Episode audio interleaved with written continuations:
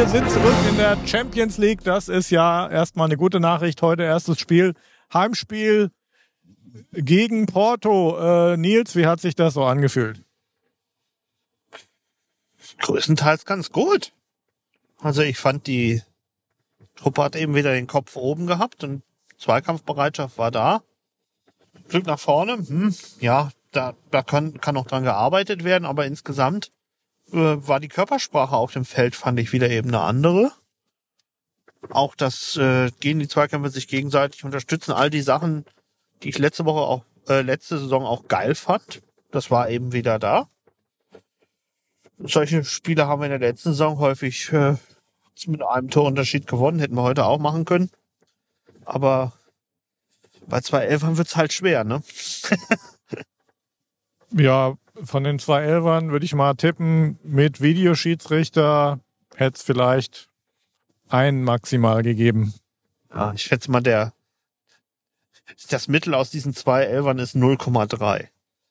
Irgend sowas. Aber was soll's? Ralle hat eh einen gehalten. Brel hat jedenfalls ein schönes Tor gemacht, war eine super Kombination. Äh, Bentaleb, glaube ich, war die erste Station. Oder sehr da. Ja, also fing, fing ja mit Bentaleb an, der äh, die, vielleicht die Ansage verstanden hat, dass er was für die Truppe tun muss. Und das hat er heute gezeigt. Das war in Ordnung. Das hat mir richtig gut gefallen.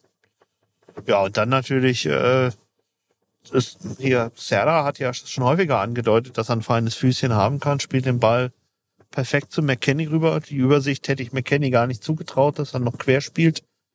Äh, Mbolo verzockt ihn fast, aber Spielt, spielt der Torwart-Legende durch die Beine durch. ja, richtig. Hatte, hatte auch was.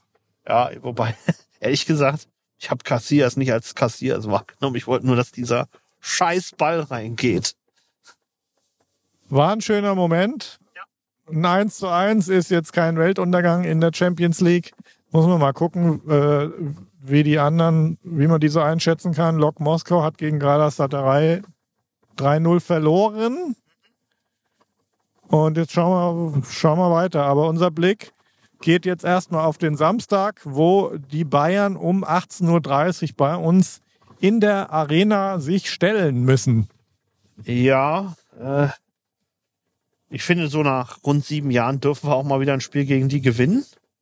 Und äh, wir hatten häufiger schon Spiele, die wir wirklich auch die wir gut gegen Bayern gestaltet haben, wo uns auch häufig mal das Quäntchen gefehlt hat. Und vielleicht kommt das jetzt ja mal am Samstag. Also genug Durst auf Quäntchen Glück hätte ich.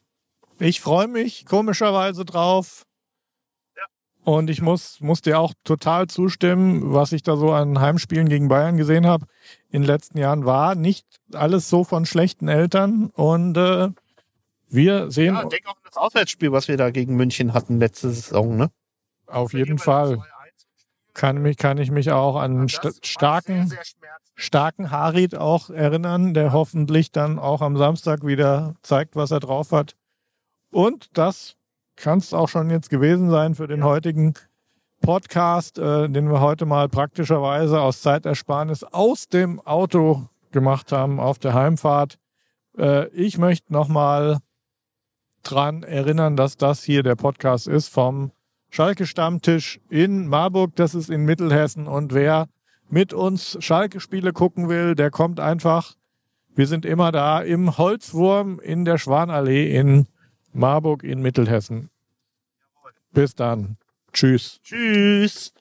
Wir sind Schalker, asoziale Schalker, schlafen unter Brücken oder in der Bahnhofsmission.